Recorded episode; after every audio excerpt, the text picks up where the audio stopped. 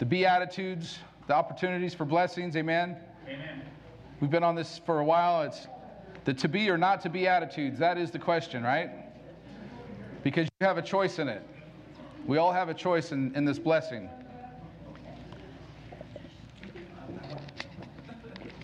Thank you. Read in Matthew chapter 5, verse 8. Blessed are the pure in heart, for they shall see God. Another translation says, What bliss. And when you study out the word blessed, which we did early on, and another word for blessed is, is truly bliss. So, what bliss you experience when your heart is pure. For then your eyes will open to see more and more of God. I like that. I like the fact that it's not that he's like uncovering more and more of himself, he's fully out there. It's the fact that when our heart is pure, we come in and see more and more and more of him. Amen? And what bliss that is. That's a blessing, right? Blessed are the pure in heart, for they shall see God. That is an amazing promise. How many have seen God? Some. You know, Billy Graham used to say it's like, you know, the Holy Spirit's like the wind. You say, well, you can't see God. Well, I see the effects. You can't see the wind, but you sure see those trees waving and you see the leaves blowing. Amen. Amen. I've seen his, I've seen his touch. I've seen his, his provision. I've seen him in many ways. I haven't physically seen him, but I've uh, definitely seen him in my life many, many times. Amen. So the word pure, when we look at that, what, is, what does pure in heart look like? Pure, the, the Greek word is katharos. It means without blemish, clean, undefiled, physically clean, ceremonially pure, and ethically pure. That's a lot of purity there. Some of these we might go, yep. And I think most of us have the physically cleaned down pretty good, right? I don't see anyone getting up moving away from anyone else you're sitting by. But there's a, a, a bigger part to this, and it goes towards the heart. Now, this, I got really excited as I started studying out the biblical meaning of heart. And the Greek word for, for heart, many of you are familiar with, it's cardia. How many have a cardia doctor? Right? So they, they work, look at and work on one aspect of heart, but God's definition of heart is ridiculously amazing. So I'm going to share that with you. Cardia means the heart is the innermost center of the natural condition of man. Now you're going to keep hearing this center, innermost center. The center of the rational, spiritual nature of man.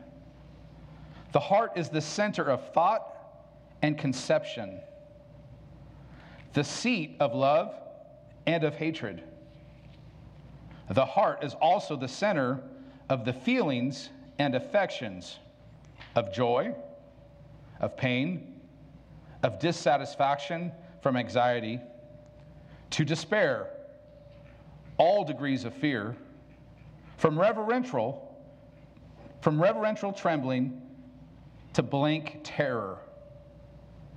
The center of the moral life, so that all moral conditions, from the highest love of God even down to the self defying pride.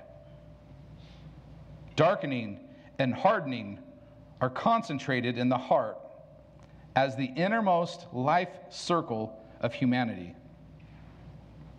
The heart is the laboratory and origin of all that is good and evil in thoughts, words, and deeds.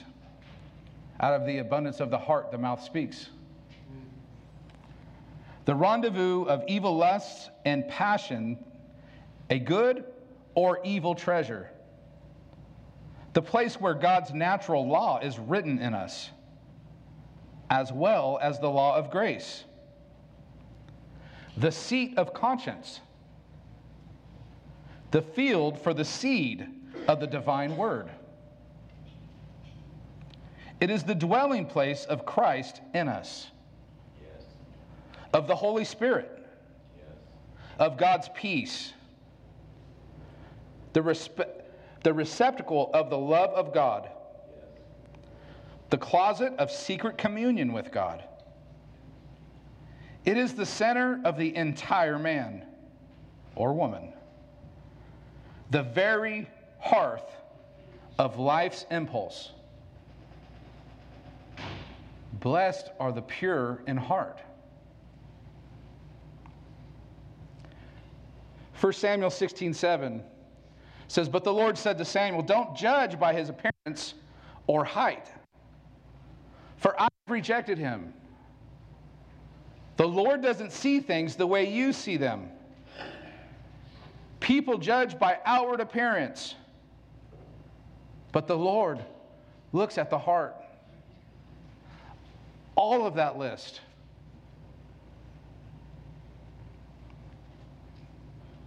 Now, the word see in the Aramaic is, is nazon, and it's translated they see God, those who are pure in heart, they see God or they will see God. They see God present tense or they will see in the future tense. Now, in the Greek, it means they will progressively see God. That's awesome. It's not in contrast. The, the um, Aramaic would say that they see him and they are going to see him. The Greek is you are progressively going to see him. It means, praise God. How many of you encountered that? You have progressively seen more and more and more of the Lord as you've grown. As you've grown in your purity, as you've grown in your walk, as you've grown in your closeness, as you've grown in your affection, just like you would in a relationship with your spouse. How many are, if you've been married for any long length of time, except for maybe the second or third year, you might not be as close as you once were, but no. if you've grown in your marriage, some of you know what I'm talking about. Um, if you've been married for 10, 15 years, you are much closer. You have seen more of your spouse than you first did.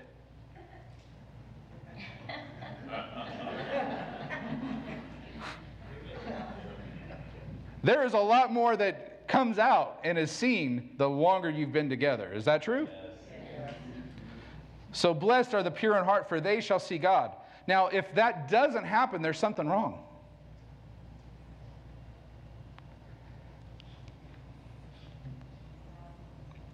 Point one there's a protocol seeing God. It's not your way.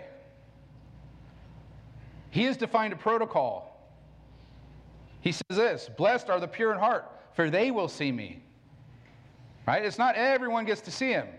This is an opportunity of blessing to be pure in heart in that big list. And there is a lot of it. It is the center being of who you are, of the, of the mind, the thoughts, the affections, the, the everything of who you are. It's where he resides. It's where the opportunity of when the seed is, in the gospel is given, it is the place that it lands. And remember, we see the, the parable of the soil, the soils.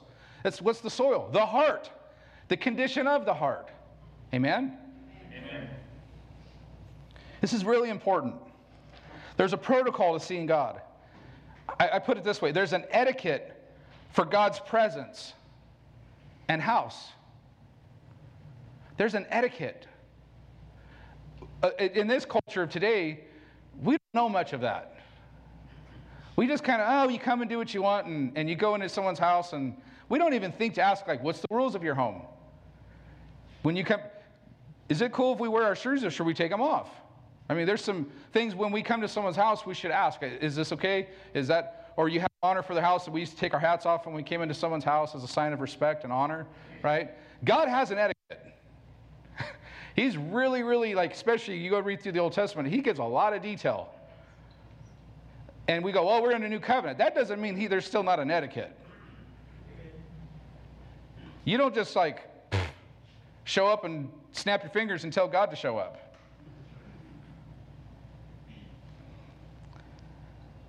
God's guests must submit to the holiness that lives there. You hear that? God's guests must submit to his holiness. And I'm not saying you got to get dressed in your three piece suit and your Laura, Laura Ingalls outfit and your hair and no makeup and none of that. I'm not saying any of that. But you must submit to his holiness. When you come into that place, I mean, I, Isaiah, like you hear these, woe is me. I have seen God. Like, woe is me. I'm a man of unclean lips. I'm, it's like, whoa. Because they know there's an etiquette. There, you just don't go in and see him. And the, the, the priests would go through a lot of rigors to make sure, and they'd tie ropes around their ankle because some people that went in to see him who didn't honor that holiness got drug out.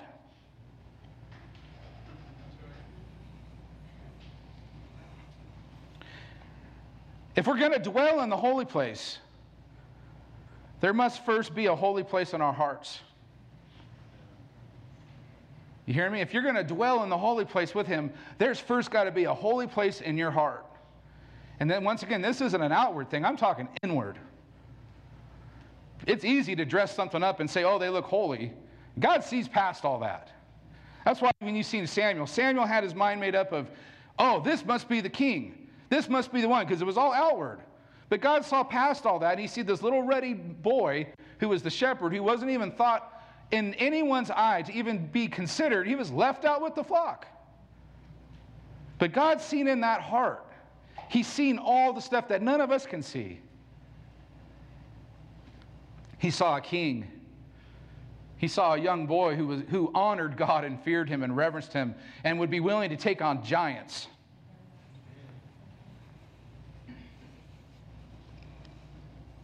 If we're going to dwell in the holy place, there must first be a holy place in our hearts. And that's where He dwells. So if God is holy and He says to be ye holy, and we want to have communion we want to have that face to face encounters with Him, we better have a holy place in our heart. Amen? Amen. It's awfully quiet this morning. This, this should encourage us. Like, how many wants to see God? Blessed are the pure in spirit, pure in heart, for they shall see God. He's, he's inviting us. He's saying, I want you to see me. It was always God's intention. He had fellowship with Adam and Eve in the garden, and he walked with them and spoke with them face to face. And sin caused that to break. And he hated that so much that he gave his son. But there's still an, an encounter that's supposed to happen. We're supposed to reverence him and honor him and cherish that and be willing to get our hearts pure so that He can live there.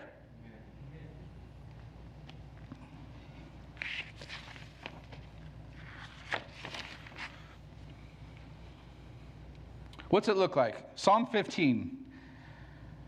This is kind of David's Sermon on the Mount. It's so cool when I was studying this out loud because I'm this whole thing is preparation of Sermon on the Mount. This is like David's Sermon on the Mount, Psalm 15. In this translation, it says, Lord, who dares to dwell with you? Who presumes the privilege of being close to you, living next to you in your shining place of glory? That word shining place is what the definition of sanctuary is in this scripture. Living next to you in your sanctuary or in your shining place of glory. Who, he asks the question again, who are those who, dw- who daily dwell in the life of the Holy Spirit? Here's the answers. Oh, I'm, I'm not finished there, just my bad. They are the passionate and wholehearted. Here's, who, who's, here's what it looks like they're passionate, wholehearted. They're always sincere and always speaking the truth, for their hearts are trustworthy. They refuse to slander or insult others. They never listen to gossip or rumors, nor would they ever harm another with their words. They will speak out passionately against evil and evil workers while commending the faithful ones who follow after the truth. They make firm commitments and follow through, even at great cost. Boy, that's something we don't see much anymore. Your word don't mean squat much anymore. I was, I was raised still where my grandpa bought and sold houses on a handshake. And I was, I mean, there was a lot of things I did, but one thing that I, I really tried not to do was, even when I was running amok, is if I said I was going to do something, I did it. Even at great cost. How many's done that? You commit to something, and then sure enough, the next day, You want to go to the water slides? You want to go hunting? You want to go jeeping? You want to. No, I already said I was going to go help somebody move.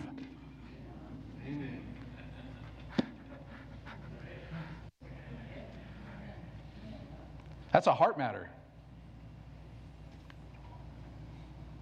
They never crush others with exploitation or abuse. They would never be bought with a bribe against the innocent. They will never be shaken. They will stand firm forever. Amen. Amen. So to walk uprightly is to walk in alignment to God's word. To be able to have that pure heart, you have to walk in alignment to his word. I thank God for his word. Doesn't, doesn't it like keep you in line? At least it, it sure knocks on the door of your heart yeah. when you get out of line, right? It's like, that's how mine is. Like, I learned early on that, man, when the Holy Spirit and, and God is, is speaking to my heart, He don't let up. If I was a teen challenge, I remember one, a couple instances. Um, it, was a, it was such an awesome opportunity, I'll put it that way. You have a bunch of knucklehead guys who were just hard headed, um, like to fight, and don't like to listen, and God's working on their hearts. And we would go and have a prayer time every morning, devotions every morning. And one instance, me and this, this big uh, Mexican guy who had been in prison for a long, long time, um, we were butt heads and about to go to blows, and we both were just both wrong. And we had to go pray. We had to go in from there into the chapel. And I don't know about you, but so I'm like, forget him. So I, so then I, because my heart, my heart was still like, I love the Lord. I know I need him. I got to change. I want to serve him. And I try to pray, and the Lord just says, just straight, in, it is like my prayers are getting maybe this high. And he says, I ain't hearing you until you go repent, until you go ask forgiveness, until you go make it right with Oscar. Oh, oh, oh.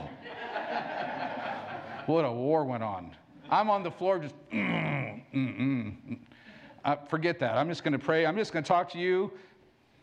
It, mm-mm. You better go talk to Oscar, and make that right. I, I'm hard headed. It took good 10, 15 minutes of trying to, like, somehow get the prayer around God to finally I said, fine. I go tell Oscar, we need to go in the weight room. I need to talk to you. And I don't know if he thought we were going to fight or what. But I said, Oscar, I said, I'm trying to pray and God ain't here, no part of it. He goes, Me neither, bro.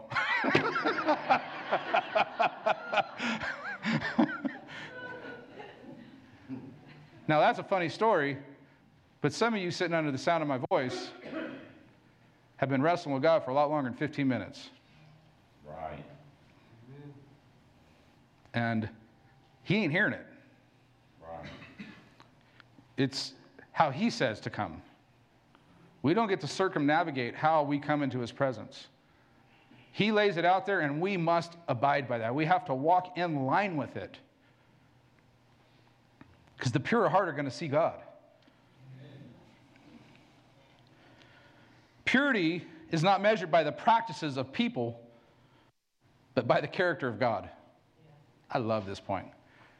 Purity is not measured by the practices of people but by the character of God. It's who He is. God is holy, He is the definition of pure. People are not the measure.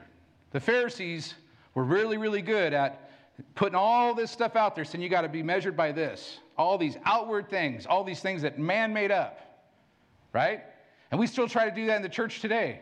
Well, if you do this, you do that, you dress a certain way, you look a certain way, you stand at the right time, you lift your hands at the right time, or you don't, or whatever it looks like.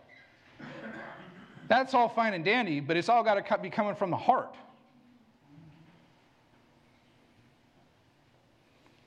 What's your worship look like? Is it coming from the heart or is it coming to be seen? And worship's not just worship time, what we're singing, it's in your giving. Are you giving to be seen or are you doing it from a, from a place of heart? God honors that when it's done right. You praying to be seen? Or when there's no one around, are you spending time with them?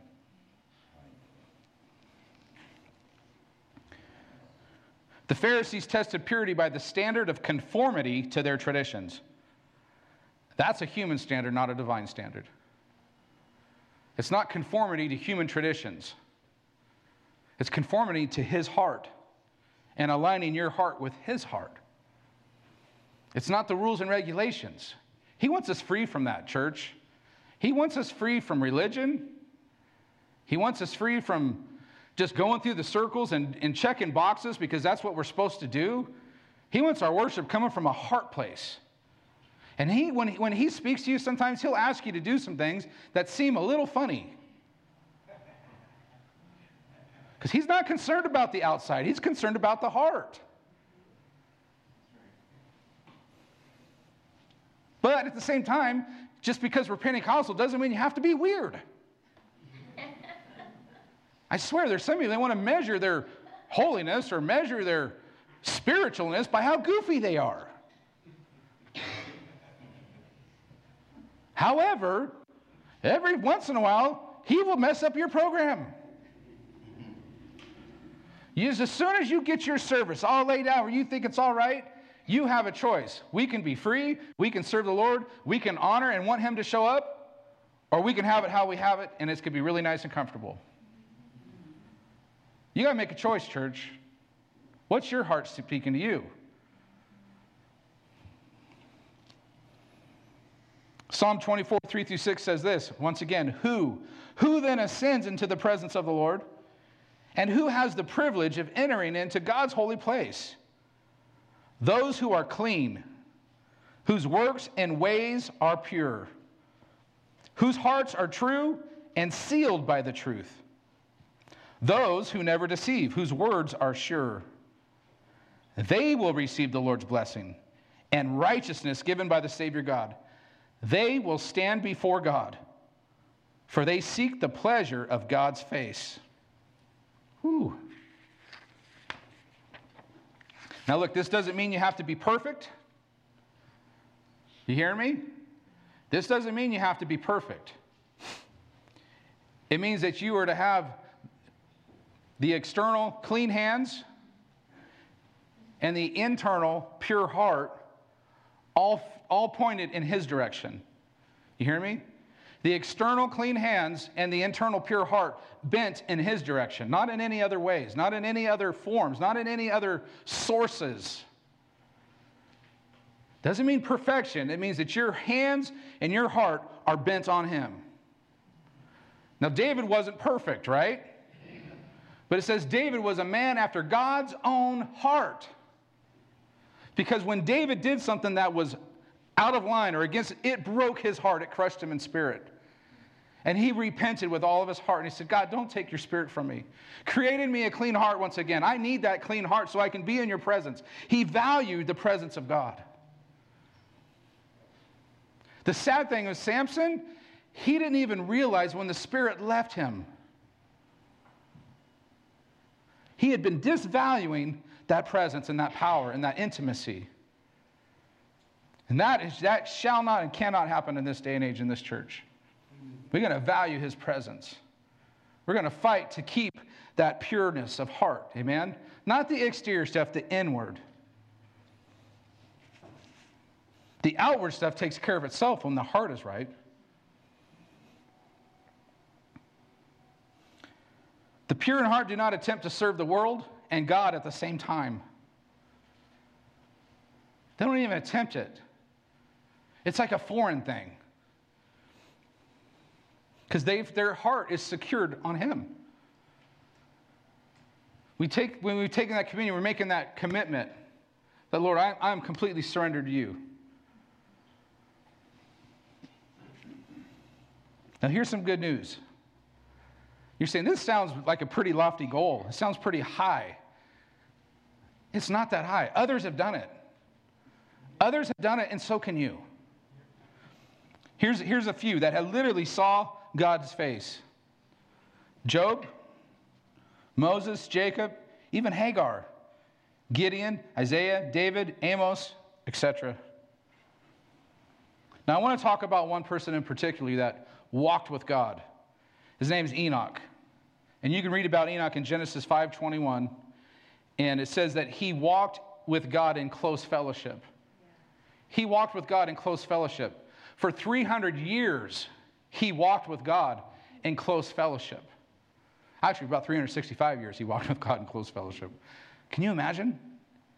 He, was, he was, had such intimacy with God that this is my take that kind of what happened. It might not look like this, but I kind of see him walking with God like God walked with Adam in the garden. He's walking with Enoch, and they're having this beautiful conversation, and they're just going, and, and it's carrying on, and the Lord just decides, you know what, Enoch? Let's just continue this. Come up with me. See, Enoch never died. In Hebrews says that Enoch was caught up. God just took him. Enoch never died. He had such intimacy and relationship with God Almighty that he just took him with him. I get to see him in the middle of their conversation. God just, just lifted him up and they just keep on conversating all the way up until he probably like, what in the world?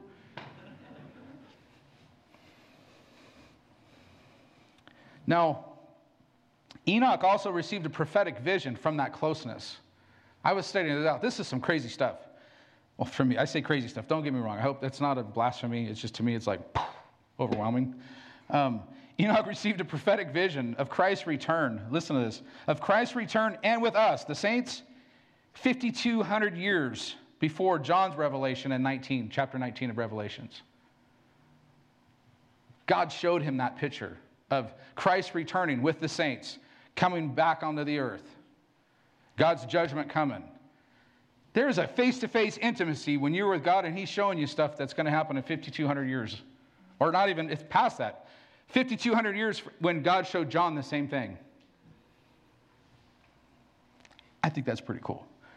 Jude 14 and 15 says this that Enoch, who lived in the seventh generation after Adam, prophesied about these people. He said, Listen, the Lord is coming with countless thousands of his holy ones to execute judgment on the people of the world.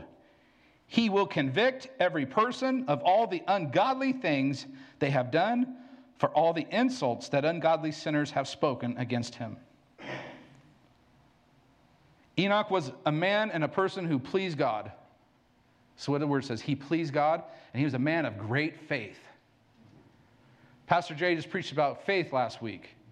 I don't know about you, but I know one way that faith grows tremendously it's being in the presence of God. It's seeing more and more of Him. Your faith will grow more and more. Hebrews 11, 5 and 6 says, It was by faith that Enoch was taken up to heaven without dying. He disappeared because God took him. For before he was taken up, he was known as a person who pleased God. And it is impossible to please God without faith. Anyone who wants to come to him must believe that God exists and that he rewards those who sincerely seek him. In church, he is still rewarding those who sincerely seek him. He's still rewarding those who sincerely seek him with his presence. He wants us to see his face and live in his presence. Point three. He wants us to see his face and live in his presence. He wants us to see his face. This isn't a mystery. He's not, he's not hiding behind the veil and going, Nope, can't see me, can't see me. He's saying, Come on, come closer. He's ripped the veil in half. He's saying, Come boldly into my presence. 1 John 3 2 and 3 says this Dear friends, we are already God's children, but He has not yet shown us what we will be like when Christ appears. But we do know that we will be like him, for we will see him as he really is. We will see him as he really is. And all who have this eager expectation will keep themselves pure, just as he is pure. 1 Corinthians chapter 13 verse 12 says it this way, "For now we see but a faint reflection of riddles and mysteries, as though reflected in a mirror. But one day we will see face to face. My understanding is incomplete now, but one day I will understand everything, just as everything about me has been fully understood. How many's looking forward to that day? How many? I mean, there's questions out there. There's things we don't understand, but there's going to be a day we're going to see him face to face and we're going to know as he knows. All the questions will be answered. Just as he knows us, we'll know him. We'll know, like, what he was thinking when he made that goofy looking bird. I mean, we'll know all of the stuff that sometimes you just look and you're like, what is the deal with that? You'll know.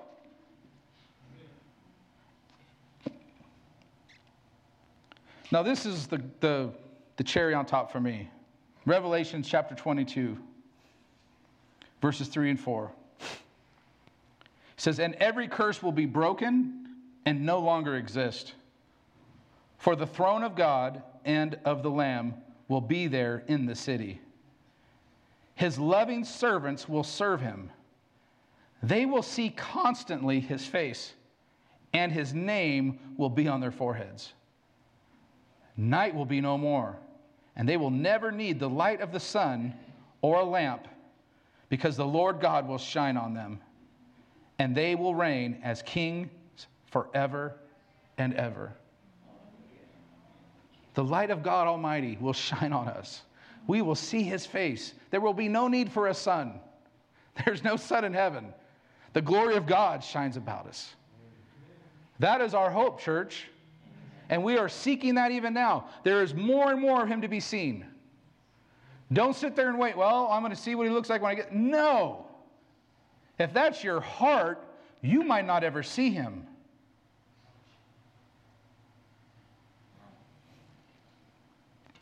The pure, spotless blood of the Lamb is the only access that we have to see God. There's no other source, there's no other way.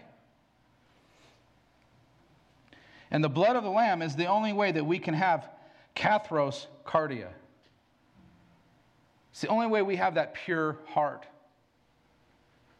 So when we take communion, we're making that exchange. We're saying, God, purify me once again. And then we take the action steps, right? We listen to that conviction. We understand that when he puts his finger on something, it's not because he's wanting to spank us, it's because he's wanting us to see more of him. He's wanting us to come into that spot where we see more and more and more of him, and we're revealed more and more, and we have that intimacy. And he pours into us like he did Enoch, like he, like he did with Abraham, like he did with Moses, like he did with Noah. He spoke to them like face to face. It wasn't mysteries.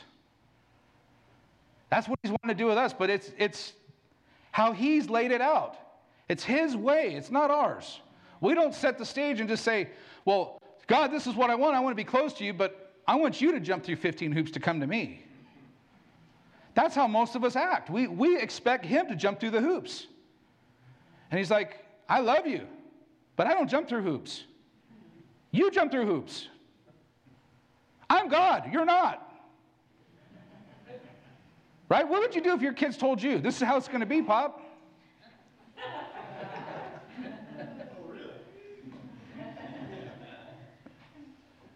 He's a lot bigger than you are.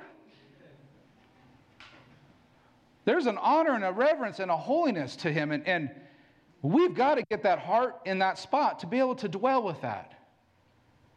He, he, you can do all you want, and he said, You can do all you want. You're free to do whatever you want. Doesn't mean I'm going to bless it.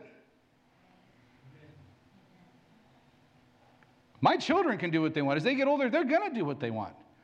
That doesn't mean I'm going to sit, sit in with them and, and they're going to have my presence involved in it. That doesn't mean I'm going to give my stamp of approval and my blessing. Are they my children? Yeah. Am I hanging out with that? Nope.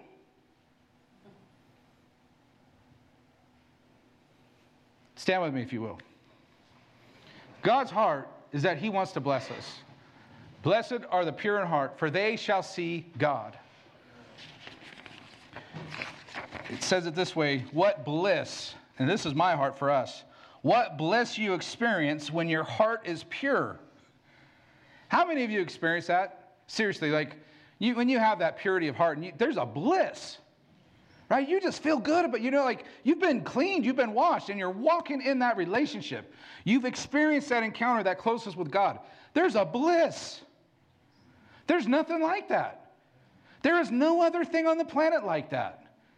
You can't get that anywhere else except for walking in the light, being fully in front of Him, fully naked, saying, Here I am, God. My heart's pure. It might not you, I might not be perfect, but I know this. My heart, my hands, my, my heart is all in line with you. I'm all in with you. That's bliss, church. That's what he's asking. So, Father, we, we come to you with clean hands and pure hearts because of your blood. Lord, wash us and cleanse us. Make us whole. Lord, for those who, who might not know you, Lord, I ask that, Lord, right now, the conviction of the Holy Spirit, Lord, that they would just surrender their heart. They would bend their heart down and bow to you. And Lord, I ask that you would come in and cleanse them from the, from the top of their head to the bottom of their feet. The central part of who they are, their emotions, their wills, their thoughts. Lord, we break fears and uh, anxieties in the name of Jesus. It has no place there. When you come in, you set free. So, Lord, we thank you for your freedom. I ask that, Lord, we as a body, as a church, would seek your face. And we would seek your face. We quit seeking your hands and we seek your face. For so long, we come and we, we come and we spend time because we want something, not just because we want to be with you. Lord, I know many times I come because I need something. But Lord, I thank you for your, the presence that you bring, Lord, when we just come and spend time with you. With our heart, not even running our mouth at times, just sitting there thinking about you. God, bless this church. Bless this message. I pray, Lord, that you'd create a hunger and a thirst in us, Lord, to spend time with you, to search for you and seek you out with all of our heart, with all of our soul, with all of our mind, with all of our strength. Lord, I pray that, that we would share the gospel with others around us. Lord, I pray, Lord, that, that we would let people know that we'd share what you've done with us, that, that you desire to have encounters and have relationship with mankind, that you desire to show yourself to people. That is mind blowing. You desire to reveal yourself to, to sons and daughters. Lord, let us recognize that and be, be about your business this week. In Jesus' name, amen.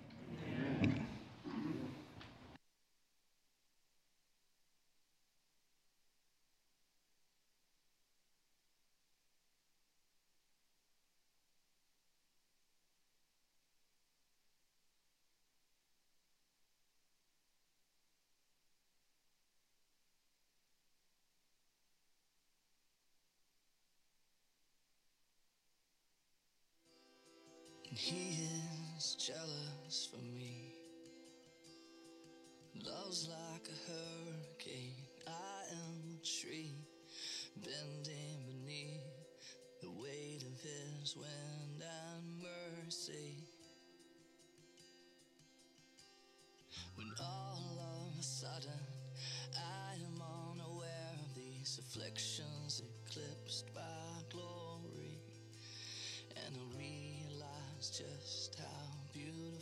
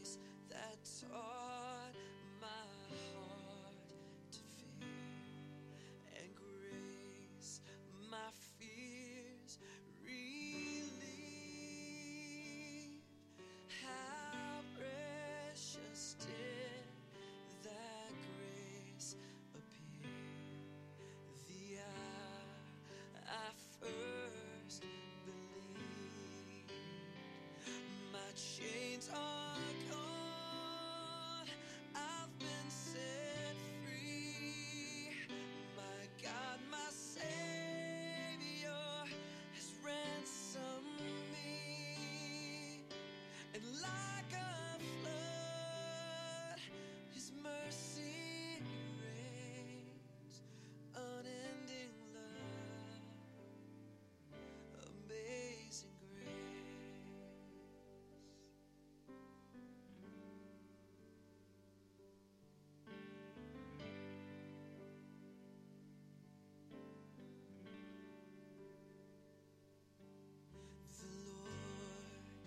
Has promised good to me. His word.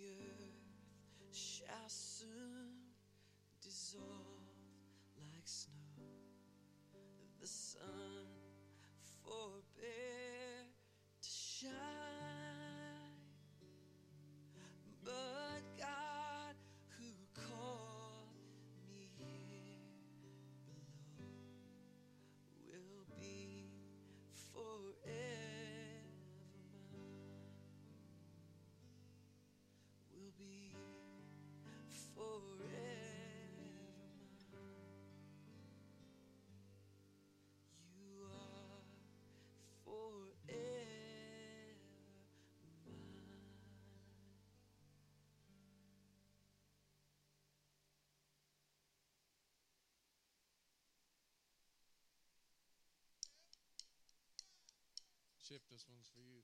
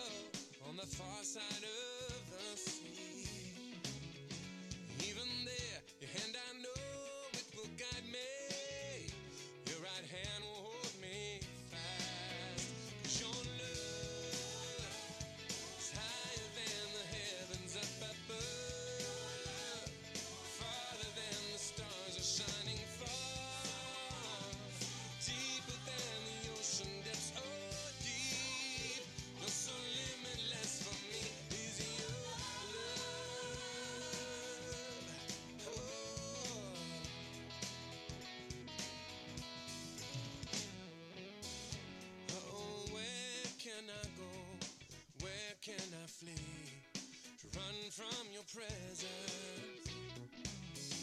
If I go up to the heavens and travel to the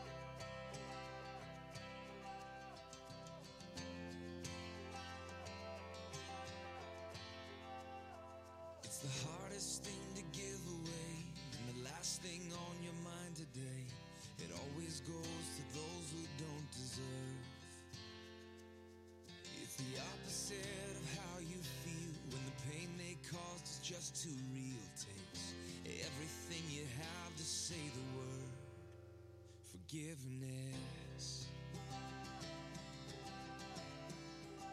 Forgiveness. It flies in the face of all your pride, moves away the mad inside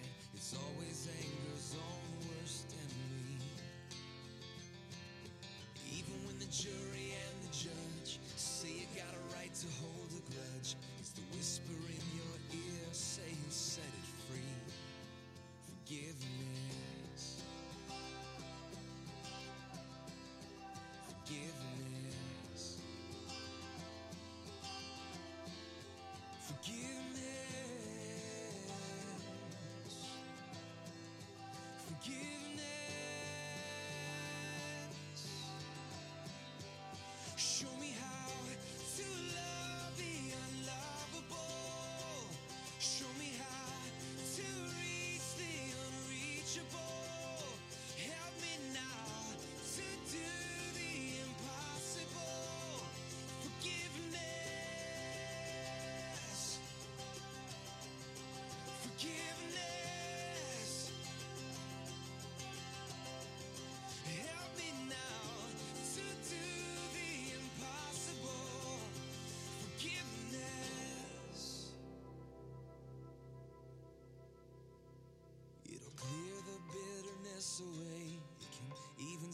prisoner free.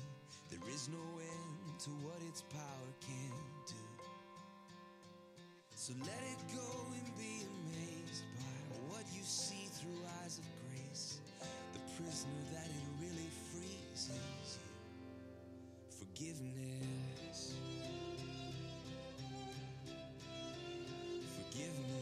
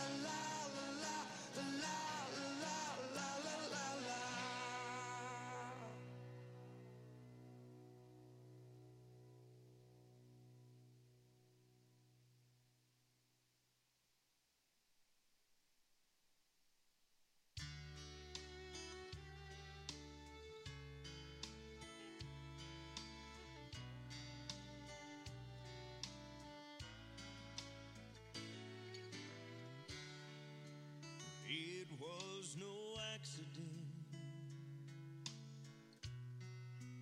Me finding you,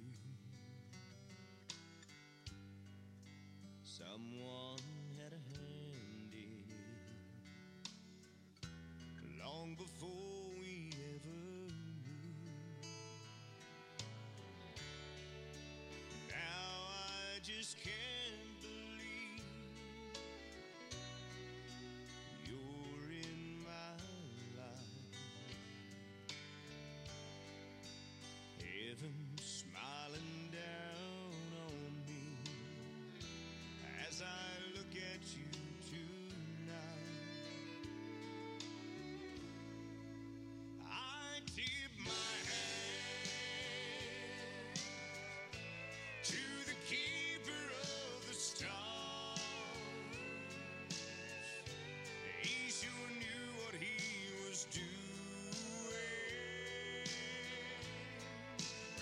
rejoice.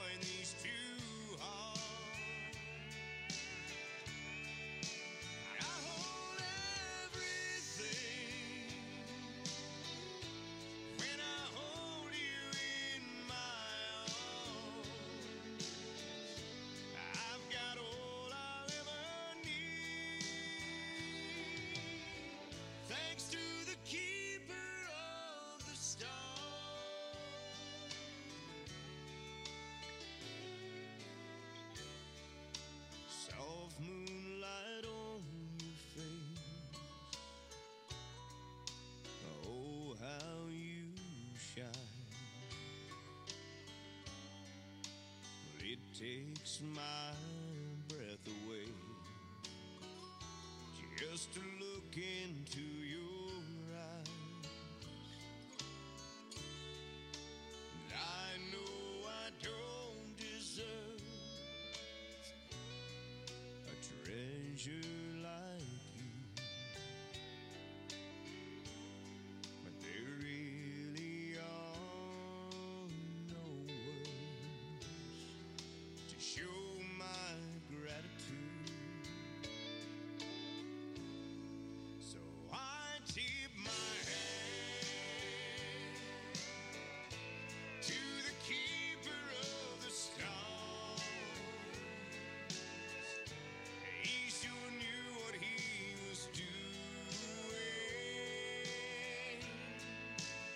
Joe.